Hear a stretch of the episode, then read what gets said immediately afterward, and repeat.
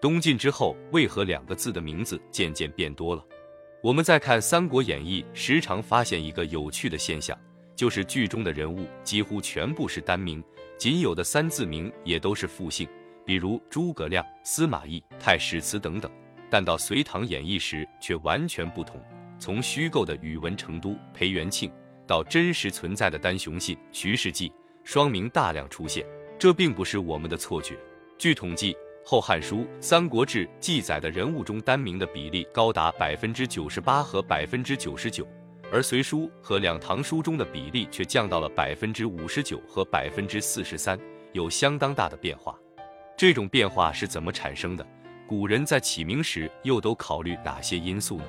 在中国古代，名和字是两个相关又不同的概念，在称呼时有严格的规则。世人成年之后，名对其就有非常重要的意义。一方面可以用来确认交往双方的地位尊卑高下，另一方面也与人的安全、命运有密切关系。比如春秋以来的册名为制之礼，就是将自己的名写到国君的载书之上。来表明君臣关系的确定。先秦盛行的巫术，则要以木刻为人像，写名于上来进行诅咒，人名在其中起到代表被诅者媒介的作用。对名的重视在许多文化中都存在，人们常常以为名字和他们所代表的人或物之间不仅是概念上的联系，还有实在的物质联系。因此，巫术可以通过名字，犹如通过头发、指甲及人身上其他部分一样，来危害于人。因为这些原因，我国很早就产生了避讳制度，凡君主和尊长的名均不得直书或直说，必须加以回避。这也使先秦时期在起名时就有很多的要求。秦代开始必生人名讳，比如秦始皇名嬴政，故讳正正称正月为端月。两汉以来，避讳制度越来越严格，不仅帝王名讳有专门的用字，比如高祖刘邦讳邦之字曰国。武帝刘彻会彻之字曰通，而且避讳的范围也逐渐扩大，包括了皇族和外戚之讳，这导致需要回避和更改的文字越来越多。汉律中又有触犯会法的规定，引发了实际生活的种种混乱。为了克服这些弊端，两汉以来的皇帝大多采用单名，以减少所讳之字。比如汉昭帝一开始名福陵，后来改成单名福，就是以二名难会故。士人等精英阶层在帝王名讳之外，还需要避父祖等家讳，因此单名很快形成一种文化习惯，风靡全国。除了避讳这种实际考虑，汉武帝之后儒学理念的渗透也是单名化普及的重要原因。两汉时期占据经学主流的《公羊传》中有“二名非礼也”，《春秋》记二名的说法，这对于当时的士大夫们有深远的影响。著名的时空穿越者、理想改革家、新朝皇帝王莽，就是严格遵循儒家古礼的典型。他在即位之后，大搞复古改革，除了改易官名、地名、国名外，还颁布令中国不得有二名的诏书，甚至还劝说匈奴单于改为单名，史称匈奴单于。顺治作去二名，遵从了王莽的改制，这也进一步加强了单名观念。姓单名字所构成的人名，成为此时期的官吏儒生一般的治名习惯。汉晋时期流行数百年的单名传统，在东晋以后开始发生改变，双名逐渐增多，并与单名成并驾齐驱之势。这种变化主要是受到宗教和民间风俗的影响。东晋后期社会上层兴起的双名中，单名加之是一种常见的姓名构成方式。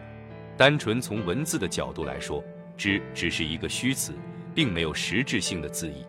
除了之字，同样带有宗教性质的道、坛、灵、僧等虚字也大量成为人名的用字。南北朝门阀士族势力强大，尤其重视避父祖之家讳，但知道这一类虚字主要是作为双名中的信仰点缀，不具有实际人名功能，所以不需要避讳。我们可以看到，王羲之家族五代中人名带之字者多达数十人，不仅从姓名中完全看不出辈分，而且父子、祖孙等均同名不讳，这也使双名成为一时风尚。宗教对中国古代人名的影响很大，除了改变单名的传统，很多人名都直接采用宗教中的名号或者术语。北朝时期，人们多以神将为名，除了宗教。双名的兴起也受到民间文化习惯的影响。汉晋时期，许多底层民众既无官礼也没有字，他们在日常生活中也以名相称。民间所起的人名不求典雅，多带礼俗色彩，又因语言习惯常以双字出现，所以在单名流行的汉晋时期，下层也有许多双名者。上层的士族虽然有单字的雅名，但同样也有非常随意的小名，比如曹操小名阿蛮，刘禅小名阿斗。南北朝时期，士族的小名也颇有民间色彩。西晋齐王司马攸小名为陶福，司马昭非常喜欢他，常称呼他的小字此陶符作也。辛弃疾的名句《人道寄奴曾著》中的寄奴，就是南朝宋开国皇帝刘裕的小名。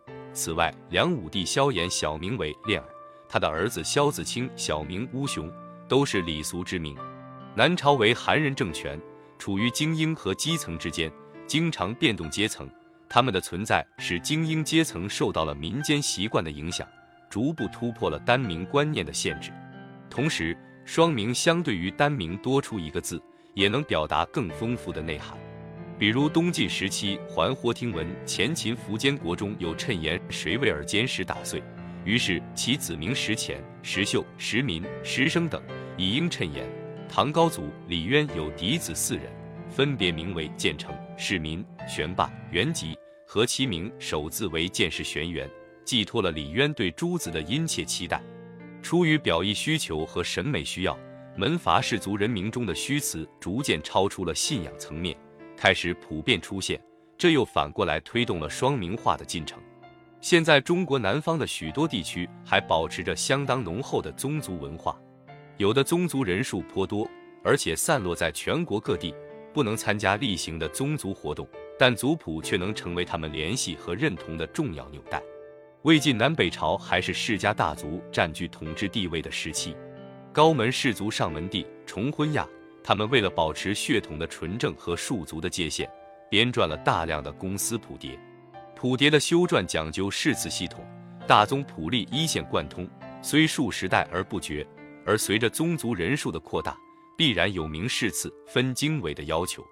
在单名流行的时代，这种要求主要通过排行字或者共用部首等方式来实现。排行字就是在字中以伯仲书记进行排列。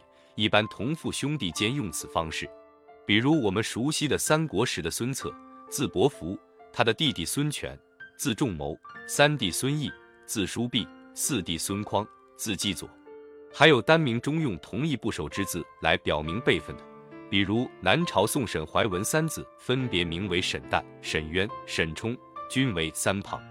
随着人口的不断增加，宗族的规模总是越来越大的。远房宗亲之间相见，常常需要排清辈分。颜之推在《颜氏家训》中就说，当时的河北士人虽三二十世，犹呼为从伯从叔。这样大规模的宗族，不管是追寻父祖，还是查阅谱牒来排辈都不方便。从人名上来做标志，就成为流行的选择。但是偏旁数量有限，而且可供选择的字也有限，随着辈分的增多，难免会出现重复。造成混乱。随着民间私修谱牒之风的盛行，很多家族开始以双字来取名，用一个共用字来标识辈分。隋唐以后，这种现象进一步发展，出现了称呼行弟的风尚。行弟是同曾祖父兄弟的长幼次序来排定的。唐代上至皇族，下至百姓，都以行弟相称。比如诗仙李白，又称李十二；白居易又名白二十二；刘禹锡又名刘十九。杜甫曾经有一首诗与李十二白同寻饭时隐居，指的就是李白。唐睿宗执政时期，每次遇到宰相奏事，就问曾与太平一否，又问与三郎一否。这里面太平指的是太平公主，三郎指的是后来的唐玄宗李隆基，他排行第三。当时正是李隆基与太平公主争权的时期，他曾因为睿宗偏向太平公主，契曰：“四哥仁孝。”同气唯有太平，李隆基排行第三，他是没有四哥的。这里的四哥指的是他的父亲睿宗李旦，李旦是高宗李治和武则天的小儿子，排行第四，所以称之为四哥，并没有平辈的意思。宋代还延续了这种风俗，比如欧阳修又称欧九，秦少游又名秦七。宗族中排辈的需要，也进一步推进了双名化的趋势，成为宋代以后按照字辈谱取名的开端。